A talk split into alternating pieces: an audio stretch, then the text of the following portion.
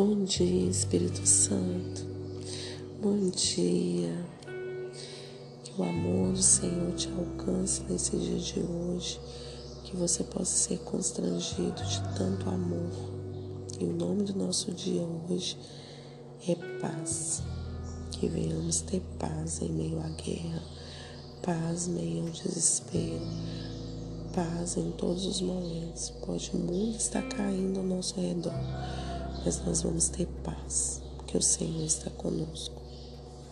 E o texto de hoje está em Romanos 8, 28, que diz assim: Pois sabemos que todas as coisas trabalham juntas para o bem daqueles que amam a Deus, daqueles a quem Ele chamou, de acordo com o seu plano. Glória a Deus. Sabemos que a nossa esperança em tempos difíceis não é fundamentada em pensamentos positivos, em anseios ou em um otimismo natural.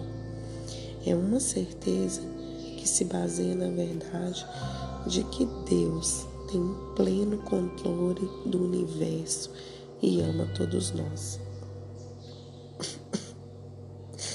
A história pertence a Deus. É Deus quem controla o leme. Nós cometemos erros, mas Deus jamais. Deus não pode cometer um erro. Ele é Deus. O plano de Deus para a nossa vida envolve tudo que nos acontece: erros, pecados e mágoas. Deus pode fazer o bem, aflorar da pior adversidade ele fez isso no Calvário.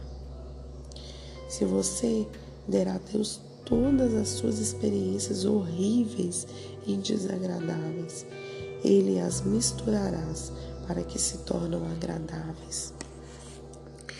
Grande parte do que acontece no mundo é mal e cruel, mas Deus é especialista em extrair o bem de tudo isso.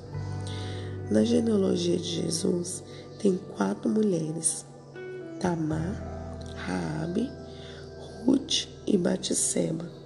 Tamar seduziu o sogro para engravidar. Raabe era prostituta. Ruth infringiu a lei casando com o judeu. Betseba cometeu adultério. Só que não são reputações excelentes o propósito de Deus é maior que nosso sofrimento e até mesmo o nosso pecado. Meu Deus, o Senhor nos ama com amor incondicional. Vemos aqui quatro mulheres que estão na genealogia de Jesus. E mesmo assim, o Senhor permitiu que elas estivessem na sua linhagem. Olha que coisa interessante. Por que que nós então nos culpamos, nos martirizamos, nos vitimizamos várias vezes, pensando que Deus não nos ama, achando que nós não podemos é, ser alguém em Deus por causa de um pecado, por causa de algo desagradável que aconteceu com a gente. Tamar sofreu coisas terríveis, terríveis, né? Viveu coisas terríveis, né? Seduziu o sogro para engravidar, para não perder a linhagem dela. É, Raabe era uma prostituta, mas ela é, abrigou os espias lá né, na casa dela e a ela e a família dela foi salva, né? Olha que coisa maravilhosa. Ruth que história de Ruth, né? Ruth foi uma mulher que, que teve a fidelidade, né? Uma amizade incomparável com a sua sogra. Se casou com um cara que não era da linhagem dela, mas gerou o, o avô de Davi, né? Foi uma coisa excepcional. E Bete Seba,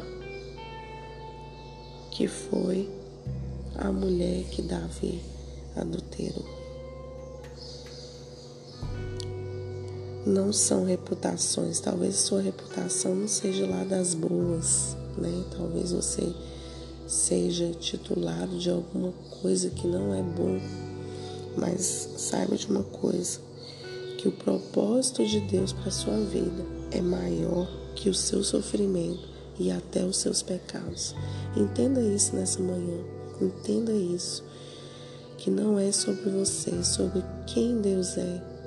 Não é sobre a sua capacidade, mas o que Deus pode fazer na sua vida. O nome dele vai ser glorificado em qualquer situação, em qualquer circunstância. Em nome de Jesus, que você possa entender que Ele é Deus, Ele não comete erros, Talvez você pode pensar, eu sou um erro, minha vida não vale nada, para que, que eu existo? Não, você não é um erro, Deus não comete erros. Quando Ele criou você, Ele sabia que Ele estava criando um propósito para glorificar o nome dEle. Tá? Que Deus possa te abençoar nesse dia de hoje. Que a graça do Senhor te alcance nesse dia, que você abra os seus olhos, os seus ouvidos para você compreender quem você é no Senhor e a partir daí você vai deslanchar, porque você vai entender quem você é, tá? É, compartilhe esse áudio com o maior número de pessoas. Talvez tenha uma pessoa precisando ouvir uma palavra e você vai ser um canal para a vida dessa pessoa. Combinado? Deus te abençoe. Tenha um dia maravilhoso, cheio da paz do Senhor.